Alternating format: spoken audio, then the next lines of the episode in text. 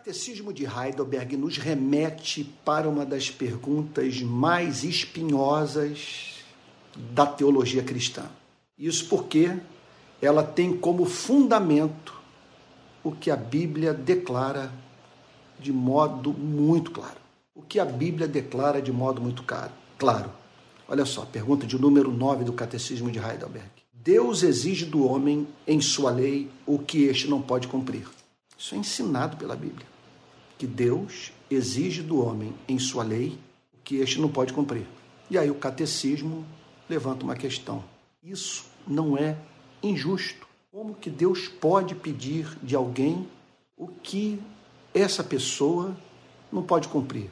Na verdade, essa é a relação que ele mantém com a totalidade da espécie humana. Resposta do Catecismo de Heidelberg: não. Deus não é injusto pois Deus criou o homem de tal maneira que este pudesse cumprir a lei. O homem, porém, sob instigação do diabo e por sua própria rebeldia, privou a si mesmo e a todos os seus descendentes desses dons. Eu vou primeiro examinar o conteúdo da resposta do Catecismo de Heidelberg e depois nós vamos para a análise dos versos bíblicos que servem de fundamento para essa afirmação. Então, Deus não é injusto pois criou o homem de tal maneira que este pudesse cumprir a lei. Portanto, é, teria sido rematada injustiça por parte de Deus se esse exigisse dos seres humanos aquilo que é impossível de ser cumprido pelo homem e pela mulher, em razão do fato de os mesmos, vamos assim dizer, terem nascido um defeito de fábrica. De, em razão de algo intrínseco à sua criação, esses, de modo algum, poderem fazer a vontade de Deus. Então, a Bíblia não ensina isso. A Bíblia declara, e o Catecismo de Heidelberg afirma com correção, que Deus criou o homem de tal maneira que este pudesse cumprir a lei. Deus fez o homem de uma tal forma, o homem e a mulher, obviamente, que esse pudesse saber que Deus existe, é, ao contemplar o seu Criador, ver beleza nele, ao tê-lo como que de mais amável existe no universo, fixar os seus afetos nele, tornando o seu supremo bem, e ao torná-lo o supremo bem da sua vida, viver para a glória do seu nome. Assim o homem foi feito. E é isso que o catecismo de Heidelberg, repito, é acertadamente declara. Deus criou o homem de tal maneira que este pudesse cumprir a lei. O homem, ao nascer, não era tudo que poderia vir a ser. Ele poderia ter herdado a vida eterna, vir a se encontrar num estado de absoluta impossibilidade de vir a pecar. Contudo, ele não herdou a vida eterna em razão da sua desobediência. E por isso, portanto, ele se tornou escravo das suas paixões. E aí nós somos remetidos para a parte B da resposta muito franca do Catecismo de Heidelberg. Permita-me repetir aqui a parte A. Deus criou o homem de tal maneira que este pudesse cumprir a lei. Os nossos pais foram criados de tal modo que pudessem amar a Deus com todo o seu ser e um ao outro com o amor que regia a sua relação consigo mesmos. Parte B do catecismo de Heidelberg, do ponto de vista, quer dizer, do ponto de vista, é, é parte B da resposta que é dada à pergunta de número 9, perdão. O homem, porém, sob instigação. Então, o que, que houve? Se o homem foi criado para o amor, se ele nasceu com a predisposição de obedecer ao seu Criador, de ter prazer em sua presença, de amar a Ele e tudo que Ele ama, como explicar é, a queda? Como explicar o estado que ele se encontra hoje? De morte espiritual. O catecismo declara: o homem, porém, sob instigação do diabo, aqui o catecismo procura é, fazer uma teodiceia. uma justificativa dos procedimentos de Deus. Por que Deus considera o homem pecador? Por que Deus o declara responsável pelos seus pecados? Porque ele foi feito de uma tal maneira sabe, que pudesse cumprir a lei. O homem, porém, sob instigação do diabo, é isso que a Bíblia ensina. Eu sei que isso nos remete para uma série de perguntas, de indagações que nos soa como mitológico, mas nos é ensinado com muita clareza pelo Antigo e pelo Novo Testamento, que há um ser, a coisa não é em si absurda, ela não é contraditória. A ciência não tem como desacreditá-la. O que a Bíblia declara é que esse planeta, ele, ele, é, ele é, com ele interage, veja só, é, seres invisíveis, inteligentes e perversos. Isso é ensinado pelo Antigo e pelo Novo Testamento. Então o catecismo declara, sob a instigação do diabo, é, porque Deus permitiu que ele se aproximasse dos nossos pais, porque Deus, apesar de antemão saber que a queda era inevitável, e temos que dizer que isso não pegou Deus de surpresa, e se não pegou Deus de surpresa, nós somos levados a declarar que Deus decretou que haveria de acontecer. Bom, é um assunto que excede a nossa compreensão.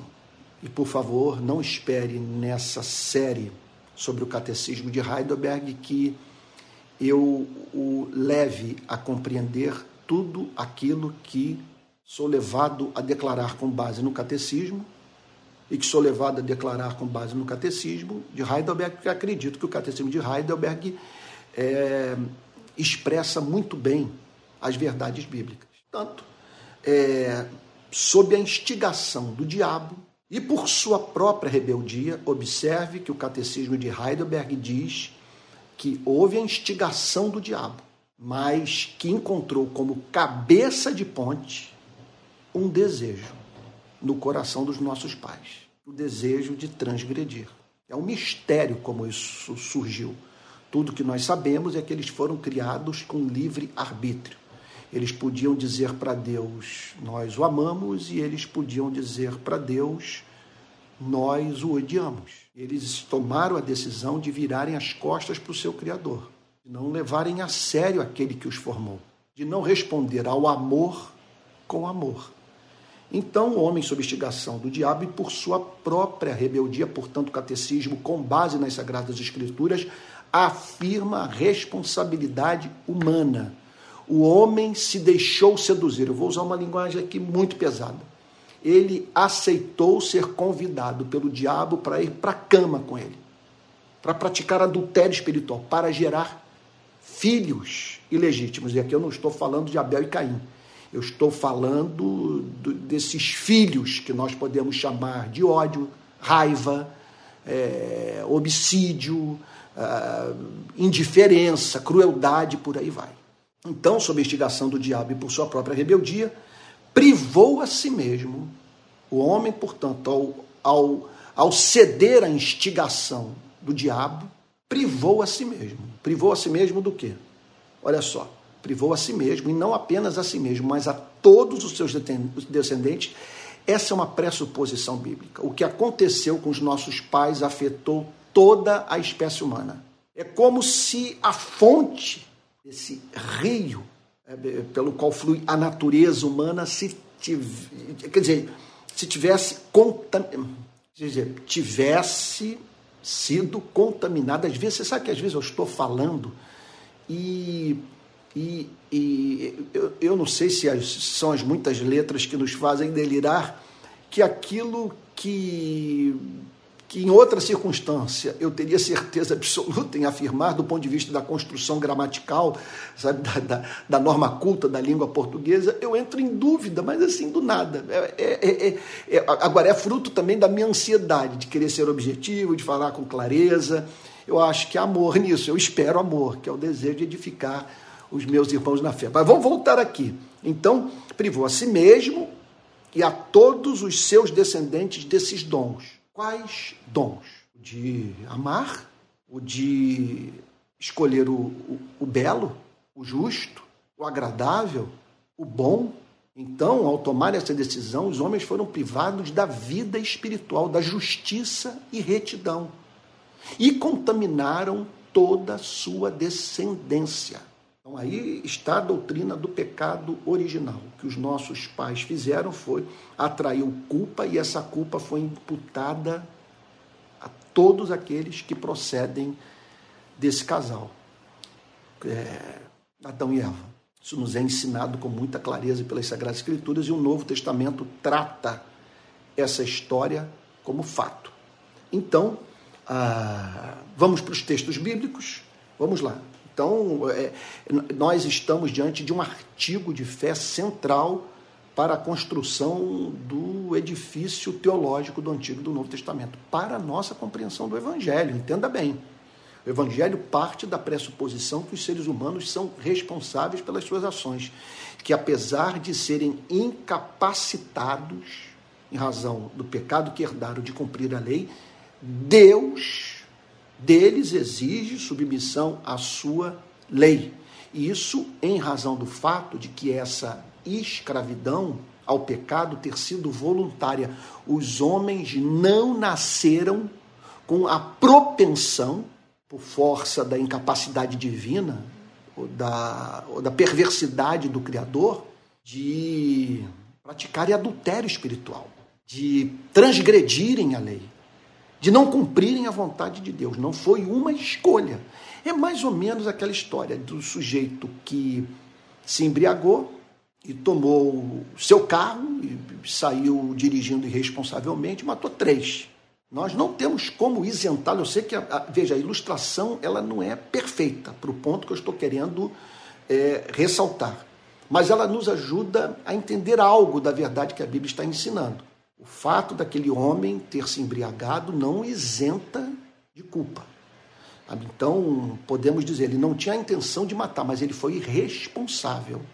Ele assumiu o volante do seu carro, apesar de bêbado, sabendo de antemão que havia a possibilidade. Quando ele começou a beber, ele sabia da possibilidade de ficar bêbado, entrar naquele carro e o dirigir e, por, e portanto, causar tragédia.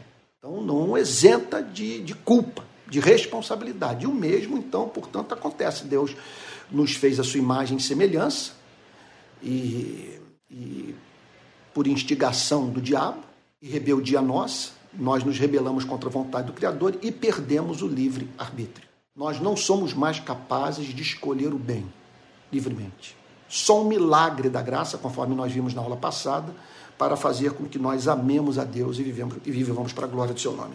Vamos lá para Gênesis 1, 27. Gênesis 1, 27, agora vamos para a evidência bíblica para as espantosas declarações do catecismo de Heidelberg. Aliás, é isso que eu gosto na, na fé reformada. É por isso que eu sou calvinista. Fé reformada afirma o que a Bíblia ensina, por mais que isso nos perturbe, nos choque e se nos afigure como irracional, embora não seja. Sabe?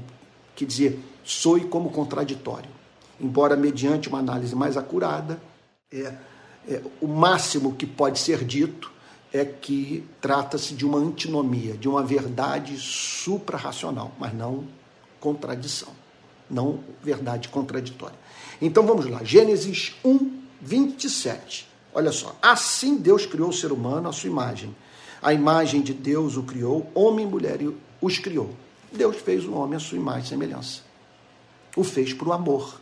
Ao criar o homem à sua imagem e semelhança, Deus o fez para ter vida intelectual sadia, para optar pelo bem, para é, divisar na vida o que é santo, o que é justo, o que é belo, o que é amável, Deus fez o homem, portanto, para o amor, para que livremente o homem adorasse aquele que o, que o criou. Então está aqui o livro de Gênesis, no, verso, no capítulo 1 do verso 27, dizendo o homem foi criado em mais semelhança de Deus. Não há menção aqui à, à carne, não há sugestão aqui de que o homem tivesse alguma parceria com o inferno, com o diabo. O texto declara que Deus fez o homem à sua imagem e semelhança. Era coisa assim de bater os olhos nos homens estar diante, quer dizer, do homem, da mulher, estar diante de boa teologia, porque tudo que havia na vida daquele casal comunicava as excelências do ser de Deus. Efésios capítulo 4, verso 24, que nos ajuda a entender o significado de imagem de Deus. Efésios capítulo 4, verso 24, que diz assim: Está falando aqui sobre o novo homem, o homem que foi recriado, regenerado pelo Espírito, pela palavra, e a se revestir da nova natureza. A conversão é um resgate da antiga natureza, da natureza que nós parcialmente perdemos. E a, e a se revestir da nova natureza, criada segundo Deus em justiça e retidão procedente da verdade. Então, a santificação é a renovação da nossa natureza que foi atingida pelo pecado. O que isso significa? Significa uma recriação segundo Deus, de acordo com a vontade de Deus, com o prazer de Deus, com a imagem e semelhança de Deus, em, em justiça e retidão. Portanto, em conformidade ao caráter de Deus, procedentes da verdade, da vera visão da revelação que Deus fez de si mesmo aquele casal e que foi destruída parcialmente pela queda e que é restaurada pela experiência do novo nascimento. E vamos para um outro texto que enfatiza o ponto. Gênesis 3, 4 e 6. Gênesis capítulo 3, versos 4 e 6. Aqui é, é, é, é, a palavra de Deus é, declarando com muita clareza que a afirmação do catecismo de Heidelberg é pura expressão da verdade revelada. Gênesis capítulo 3, versos 4 e 6, que dizem assim: Então a serpente disse à mulher. Aqui a Bíblia está declarando como que o pecado entrou, por que o homem perdeu o livre arbítrio, a capacidade de, por si mesmo, escolher viver para a glória de Deus. Então a serpente disse à mulher: É certo que vocês não morrerão, porque Deus sabe que no dia em que dele comerem, os olhos de vocês se abrirão, e como Deus, vocês serão conhecedores do, do bem e do mal. Ou seja, o que a serpente disse é o seguinte: expressou o que estava no seu coração e como a serpente se sentia. Deus é arbitrário. Sem a mínima dúvida, isso é fruto de inveja da, do, do, do, desse movimento da, do espírito maligno de querer ocupar o lugar de Deus no universo. Então, ele diz, ele, ele instila é, é, no coração dos nossos pais aquilo que ele sentia, como que ele se via no universo de Deus. Deus é arbitrário. Deus não aceita rival, ele não, ele não permite que nos desenvolvamos. É impressionante isso. Ou seja, o que Gênesis diz é que nós fomos convencidos de que Deus é arbitrário. Vendo a mulher que a árvore era boa para comer e agradável aos olhos, e árvore desejável para dar entendimento, tomou do seu fruto e comeu, e deu também ao seu marido, e ele comeu. Então houve a instigação do inimigo, do diabo, como o catecismo de Heidelberg ensina, mas também a rebelião humana. Aí talvez você possa pensar assim, mas isso é mitológico, isso é metáfora acontece que o Novo Testamento lida com essa passagem como história. Por isso, o apóstolo Paulo declara em Romanos capítulo 5, verso 12. Olha lá. Vamos abrir aqui Romanos capítulo 5, versículo 12. Diz assim: Portanto, assim como por um só homem, um só homem entrou o pecado no mundo, aqui está o catecismo dizendo: o homem, o pecado entrou no mundo por um só homem. O pecado não nasceu com esse homem. A partir de um ponto de sua vida, este homem se tornou escravo do pecado. E por meio do que ele fez, esse pecado contaminou toda a sua descendência, a você e a mim. Por isso, as bizarrices que praticamos. Por isso, o malandro que há dentro de nós esse egoísmo que nos humilha. Portanto, assim como por um só homem entrou o pecado no mundo, e pelo pecado veio a morte, então quer dizer, pecado e morte não fizeram parte do plano original de Deus. Então, em razão da entrada do pecado, é, a morte é, se manifestou a fim de que Deus emitisse essa nota para o cosmos. Eu sou santo, santo e santo. Não posso me relacionar pacificamente com essa afronta à minha majestade, com esse descaso, com, esse, com, essa, com essa falta de amor. Não há quem se relacione comigo nessa base que seja ad eterno abençoado por mim. Então, assim também a morte passou a toda a humanidade, porque todos pecaram. Todos pecaram. E a tradição reformada diz que todos pecaram em Adão. Nós pecamos nele. E que, os, e que ele atraiu a ira de Deus para si mesmo e para toda a sua descendência. Vamos para 1 Timóteo, capítulo 2, versos 13 e 14. 1 Timóteo, capítulo 2, versos 13 e 14. Porque primeiro foi formado Adão, depois Eva. E Adão não foi iludido, mas a mulher, sendo enganada, caiu em transgressão. Não está isentando o homem de culpa. O que está dizendo é que é, o inimigo, em primeiro lugar, lidou com a mulher. E a partir dela atingiu o coração do homem. Lembre-se que no verso que nós acabamos de ler, no verso de Romanos, capítulo 5, 12, né, o apóstolo Paulo declara que o pecado entrou pelo homem, por um homem.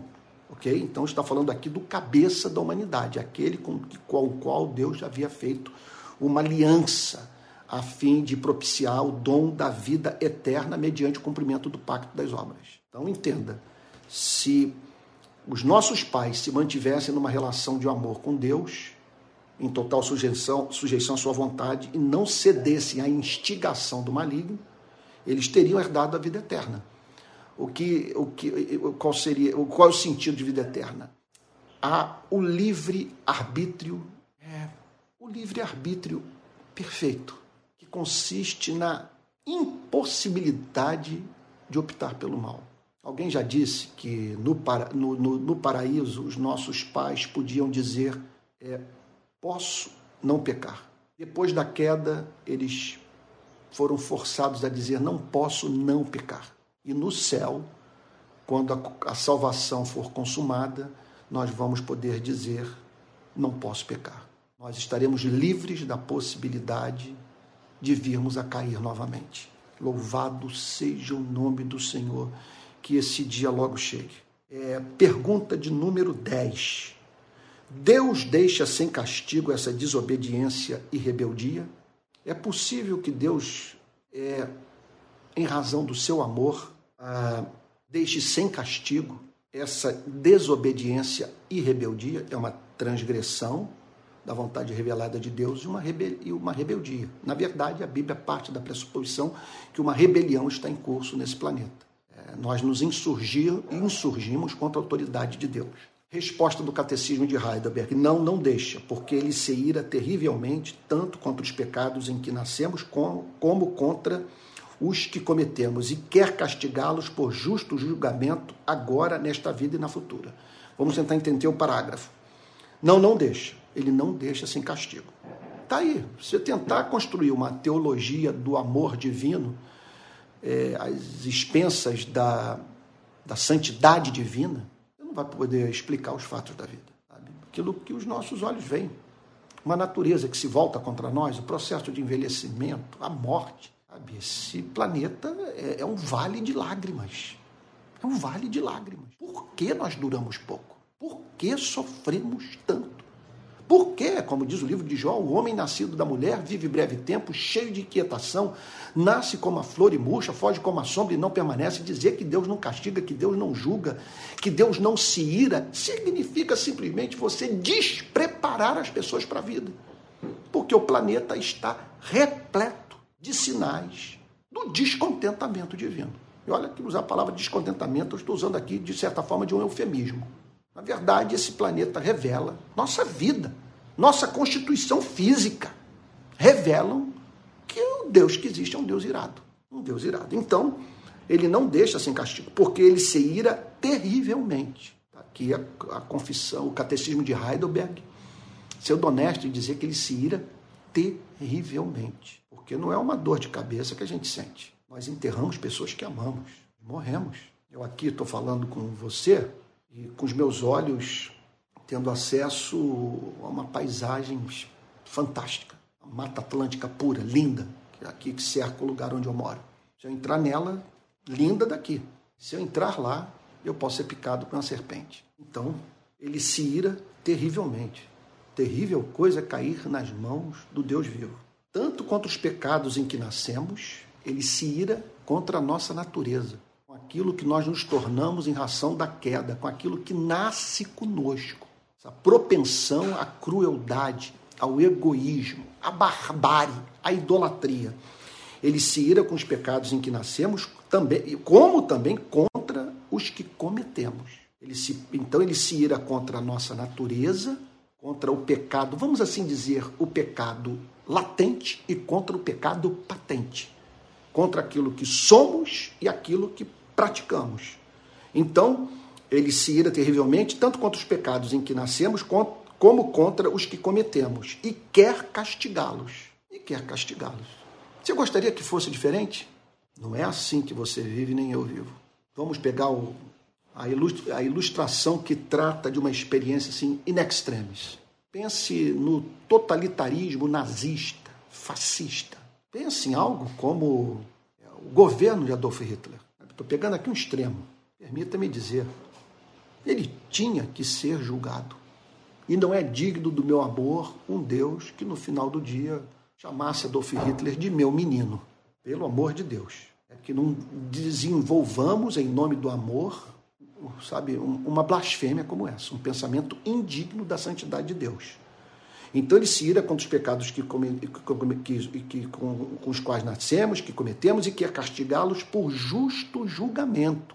Não existe história de alguém ter sido julgado por Deus injustamente. Ele quer castigar por justo julgamento agora, nesta vida e na futura. Sim, a Bíblia ensina com muita clareza que ele julga os seres humanos nessa presente vida e que aguarda os seres humanos perversos que não se arrependeram um julgamento futuro. Sim, a Bíblia nos ensina isso. E eu confesso e que isso me faz perceber com mais nitidez a santidade de Deus, a ponto dele punir nos seres que ele ama a prática daquilo pelo que ele sente absoluta repulsa. Então, ele mesmo declarou, diz o Catecismo de Heidelberg, citando Gálatas 3:10. Maldito todo aquele que não permanece em todas as coisas, em todas as coisas escritas no livro da lei para praticá-las. Isso é o que a lei diz. E a lei expressa o pensamento de Deus. Maldito, banido da face de Deus, é, é, privado da glória de Deus, da comunhão com Deus, todo aquele que não permanece em todas as coisas escritas no livro da lei para praticá-las. Então, isso é comunicado a todos os seres humanos, mesmo nesse estado de queda. Vamos agora, portanto, para os textos que confirmam o ponto. Vamos lá. Gênesis 2, 17. Olha, esse curso parte da pressuposição, essa série de aulas sobre o catecismo de Heidelberg, que você não vai crescer espiritualmente estudando a Bíblia na base do, do, do sabe, do, do método do meio TikTok. Não conte comigo para essa irresponsabilidade. Então o trabalho é penoso mesmo. Vamos agora abrir a Bíblia, vamos lá, estou eu aqui caçando o texto, você aí também procurando encontrá-lo na Bíblia, a fim de nos certificarmos se aquilo que está sendo ensinado é bíblico. E assim conhecermos a verdade, a fim de que sejamos transformados por ela. Então vamos lá, Gênesis capítulo 2, verso 17, diz assim: porque no dia em que dela comer, você certamente morrerá. Está aí a evidência de que, eu, de que Deus julga o pecado. Êxodo capítulo 20, versículo 5. Vamos lá. Segundo livro do Antigo Testamento. Êxodo, Êxodo, Êxodo capítulo 20, versículo 5, que diz assim: Não adore essas coisas nem preste culto a elas, porque eu, Senhor, seu Deus, sou Deus zeloso, que visito a iniquidade dos pais nos filhos até a terceira e quarta geração daqueles que me odeiam, mas faço misericórdia até mil gerações daqueles que me amam e guardo os meus mandamentos. Aí o, o texto dizendo que Deus julga o pecador e que, ao julgar o pecador, a sua descendência acaba pagando o preço dessa transgressão. É, impressionante a quantidade de pessoas que viveram vida profundamente infeliz em razão da irresponsabilidade dos seus pais. Infelizmente, é, aquilo que nós semeamos, não apenas nós, mas os nossos filhos colhem. Êxodo capítulo 34, verso 7. Êxodo capítulo 34, versículo 7. Diz assim: O Senhor passou diante de Moisés e proclamou: Oh, perdão. É, sim, o Senhor, ó, o, o Senhor, o Senhor Deus, compassivo e bondoso, tardio em irar-se, grande misericórdia e fidelidade, que guarda a misericórdia em mil gerações, que perdoa a maldade, a transgressão e o pecado, ainda que não inocente o culpado, não inocenta o culpado, e visita a iniquidade dos pais nos filhos e nos filhos dos filhos até a terceira e quarta geração. Então, é isso que as Sagradas Escrituras nos ensinam com clareza. Salmo capítulo 5, versículo 5. Salmo 5, 5. Se tivermos que adorar a Deus, veja só, tem que ser o Deus que se revelou a nós. E é claro que tem muita coisa naquilo que ele decreta, naquilo que ele faz, que nos contraria. Sabe? Talvez você esteja, ao ler esses versos juntamente comigo, esteja sendo levado a dizer: poderia ser diferente. Mas não é. Assim o Criador é e ele se revelou a nós dessa forma e me parece que a vida está cheia de evidência de que ele é um Deus que manifesta a sua justiça na vida do pecador. Salmo capítulo 5, versículo 5 diz assim: Os arrogantes não permanecerão na tua presença. Odeias todos os que praticam a iniquidade. Aí evidência de que esse Deus é um Deus é, de amor, mas que não é, negocia o seu amor por amar. Quando ele age, ele age na totalidade do seu ser. Ele ama, mas ele não pode deixar de ser justo. É, outra passagem, Naum, capítulo 1, versículo 2. Essa aí eu quero ver você encontrar essa passagem na Bíblia. Naum, verso 1, é, capítulo 1, versículo 2. Diz assim: O Senhor é Deus zeloso e vingador. Veja só, vingador não é justiceiro, sanguinário, incerto, intempestivo, raivoso. Não, não associe aquilo que você conhece de si mesmo ou dos seres humanos a Deus. Quando diz que ele é vingador, está dizendo o seguinte: que ele pune o pecado. Ele age é, é, de uma forma análoga, não, embora não movido pelos mesmos sentimentos, ao que o homem age. Então, ele exerce vingança para manifestar a sua santidade. Deus, na verdade, o Deus bíblico, ele é zeloso pela preservação do seu nome. Ele quer ser visto como um Deus que abomina o pecado. Então, o Senhor é Deus zeloso e vingador, o Senhor é vingador e cheio de ira. O Senhor toma vingança contra os seus adversários e reserva a indignação para os seus inimigos. Veja, adversários, inimigos. Está falando de pessoas que se insurgem contra a autoridade divina, de gente que semeia ódio, desamor, que banaliza os céus e que trata com menosprezo a sua e a minha vida. Então o texto está dizendo aí na 1, capítulo 1, verso 2, que esse Deus é um Deus que reserva indignação para os seus inimigos, e esse é o Deus da Bíblia. E é essa teologia que nos prepara para viver. Sem ela, nós vamos ter sérios problemas com as desgraças desse planeta. É, Romanos 1,18. Vamos para o Novo Testamento. Talvez você esteja dizendo, não, isso é o Antigo Testamento. O Antigo Testamento apresenta uma teologia diferente da teologia do Novo Testamento. Mas olha o que, que o Novo Testamento diz pela boca do apóstolo Paulo. Romanos 1, versículo 18. A ira de Deus se revela do céu contra toda a impiedade e injustiça dos seres humanos que, por meio da sua injustiça, suprimem a verdade. É um Deus que se ira, uma vez que os seres humanos sufocam a verdade em razão dos seus interesses egoístas.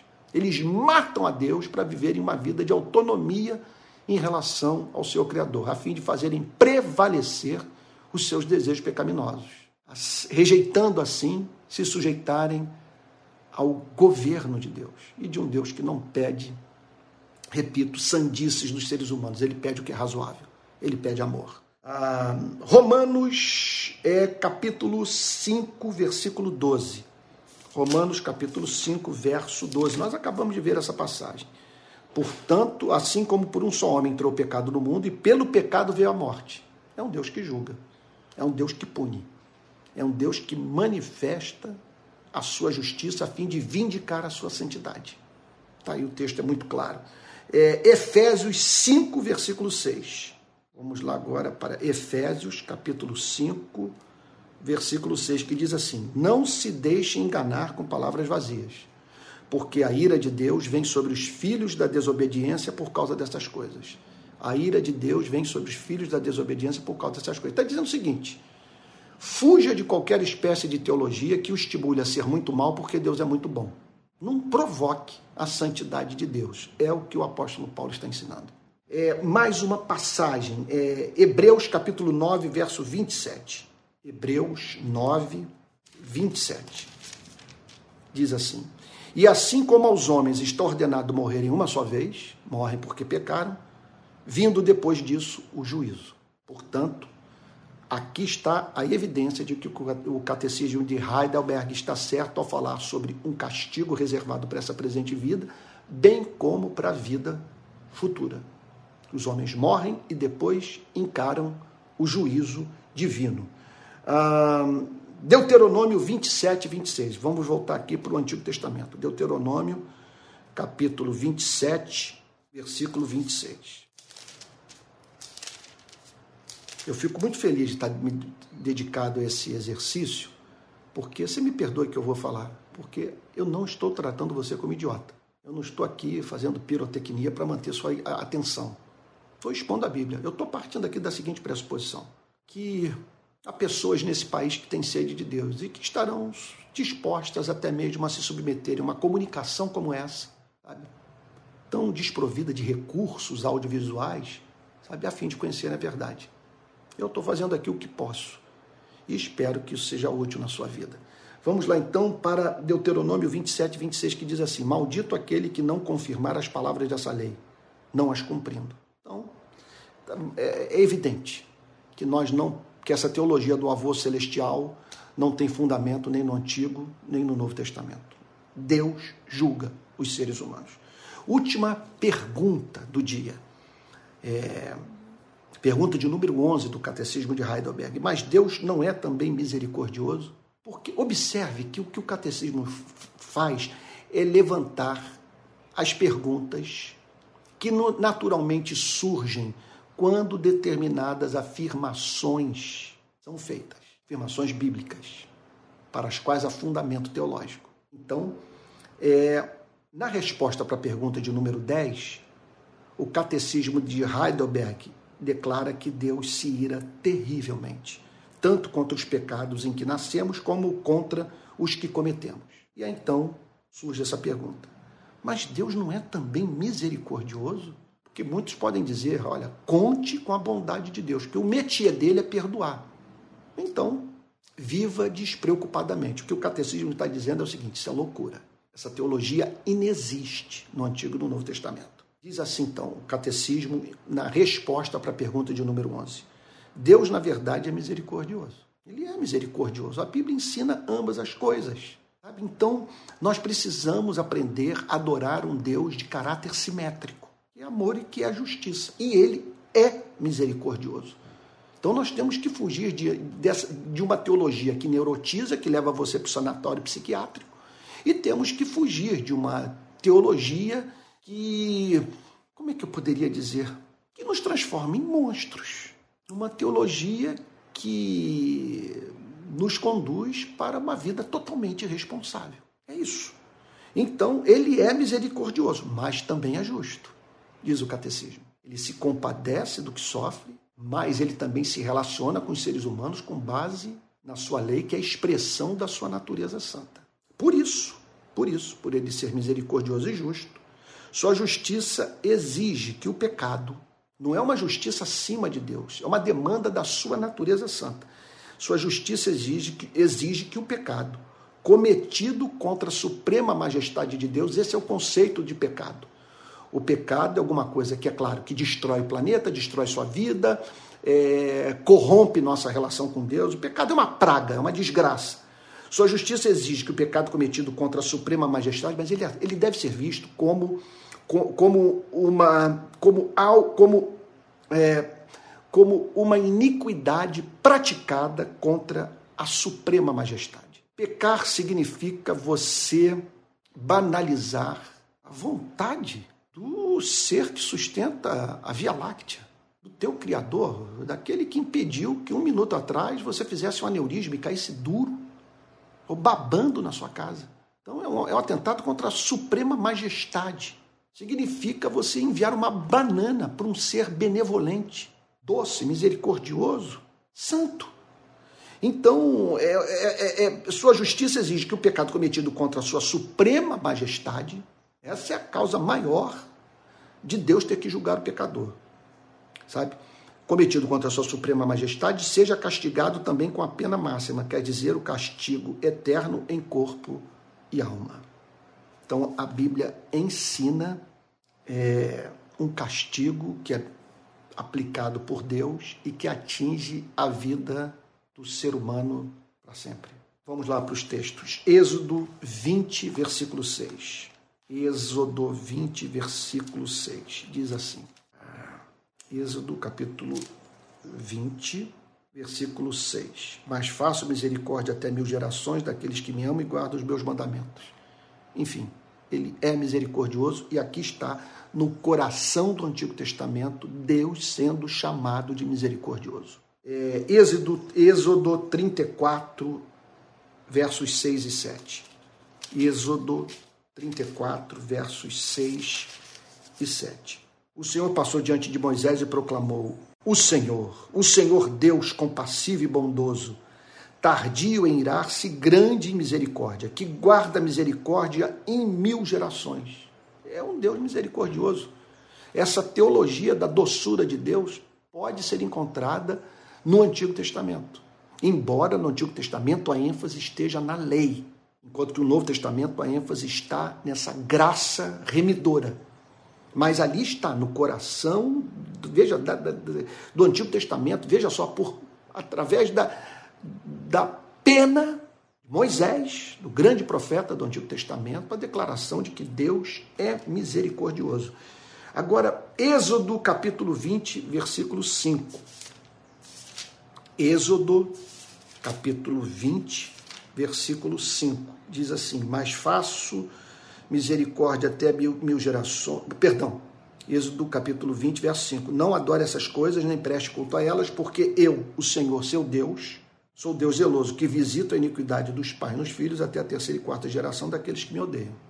Está aí a prova de que ele não é só misericórdia, ele é justiça. Êxodo capítulo 20, versículo 5. Outra passagem, Êxodo 23, 7. Êxodo 23, 7. Diz assim: Fique longe da falsa acusação, não mate o inocente e o justo, porque não justificarei o ímpio. E louvado seja o nome do Senhor por vivermos nesse tipo de universo. Você imagine se o ímpio, o assassino, quer dizer, o maligno, o perverso, o cruel, tivessem parceria com Deus, se Deus endossasse o seu comportamento, que esperança haveria para o cosmos? Né? Então, é, louvado seja o nome do Senhor por essa santidade que faz com que ele aplique sua justiça na vida desses que matam o inocente e o justo, que são chamados pela Bíblia de ímpios. É, é, vamos para o Êxodo capítulo 34, versículo 7. Êxodo, capítulo 34, verso 7, diz assim: Que guarda a misericórdia em mil gerações, que perdoa a maldade, transgressão e o pecado, ainda que não inocente culpado, e visita a iniquidade dos pais nos filhos nos filhos dos filhos, até a terceira e quarta geração.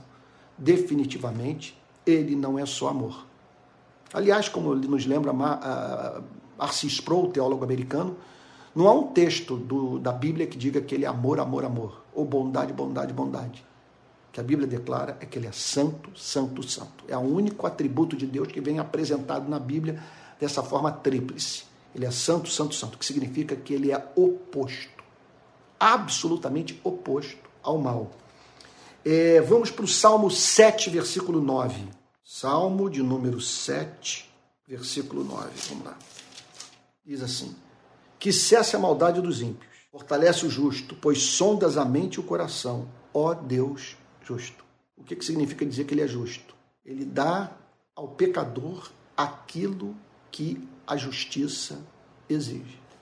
E a justiça exige que o pecador saiba que ele é pecador e saiba, é, mediante esses golpes desferidos conscientemente pela santidade de Deus. Se não fosse assim, os demônios dominariam esse planeta. E um regime como o nazista teria a bênção de Deus. É Naum, versos. capítulo 1, versos 2 e 3. Vamos lá, nós já vimos essa passagem. O Senhor é Deus zeloso e vingador, o Senhor é vingador e cheio de ira, o Senhor toma vingança contra os seus adversários e reserva indignação para os seus inimigos. Agora, olha só, em dois versos, né, um conectado ao outro, ambas as verdades harmoniosamente apresentadas. O Senhor é tardio em irar-se, mas grande em poder e jamais inocente culpado. Ele é longânimo, mas terrível coisa é cair nas mãos do Deus vivo. Terrível coisa depois dele ter chamado o ser humano ao arrependimento e esse ter resistido à voz de Deus, Deus ter que, ter que aplicar na vida daquele que menosprezou a mão misericordiosa estendida, ter que aplicar a sua justiça. E muitas vezes isso é feito sem remédio, sem que haja espaço para essa pessoa encontrar lugar de arrependimento. Subitamente, ela parte dessa vida e tem que encarar a eternidade. Segundo aos Tessalonicenses 1, 9. Segundo aos Tessalonicenses 1, 9. Quem está dizendo que eu estou me comportando como um lunático, como sabe, quem está pensando em fazer edição, por exemplo, de uma aula como essa, para dizer que eu acredito num Deus diabólico, vai ter problema com a própria Bíblia. E vai ter problema com a história. Vai ter problema com seus próprios sentimentos. Porque não são poucas as ocasiões nas nossas vidas que nós suspiramos pela justiça. O que isso significa? Que algo obstaculize é, o avanço do ímpio, as intenções do ímpio, os projetos do ímpio. Segundo aos Tessalonicenses 1, 9, diz assim: Estes sofrerão penalidade eterna. Penalidade eterna. A Bíblia não ensina o universalismo, que no final todos serão salvos. Estes sofrerão penalidade eterna, de, eh, penalidade de eterna destruição, eterna destruição. Isso leva ou levou um homem como John Stott a acreditar na doutrina do aniquilacionismo, que na verdade essa gente deixará de existir. Isso é um tema altissimamente controverso e sobre o qual não há unanimidade no meio reformado, embora a teologia reformada, na maior parte das vezes, é, declare que esse, essa vida, essa, esse juízo é, representará para o pecador uma vida conscientemente miserável, vivida na miséria. Mas aqui está Tessalonicenses ensinando, falando claramente sobre destruição eterna, que significa ser banido da face do Senhor e da glória do seu poder significa eternamente o ser humano não poder chamar Deus de Pai. E é por isso que nós deveríamos levar tudo isso a sério. Porque imagina, depois de você ter ouvido o misericordioso apelo de Deus para a conversão e ter resistido à sua vontade, ser privado dessa redenção, de que vale o homem ganhar o mundo inteiro e perder a sua alma. É isso. Espero que, como resultado da aula de hoje, você desenvolva uma teontologia simétrica, uma visão sobre o ser de Deus caracterizada por simetria. O que, é que eu estou querendo dizer? Ele continue a ser visto por você como um Deus misericordioso, mas que você não perca de vista o fato, ele é santo. Ele perdoa. É impressionante isso. Tão doce que enviou seu filho para possibilitar que homens e mulheres pudessem ser perdoados e herdar a vida eterna. Mas a Bíblia também fala sobre uma eterna perdição de um Deus que sai sempre em defesa da sua santidade, pois ele não pode admitir. Seria um colapso do cosmos. Imagina viver num universo assim. Não pode permitir que seres afrontem a sua majestade. Por isso que nós oramos, Pai, santificado seja o teu nome. Que Deus o abençoe e até a próxima.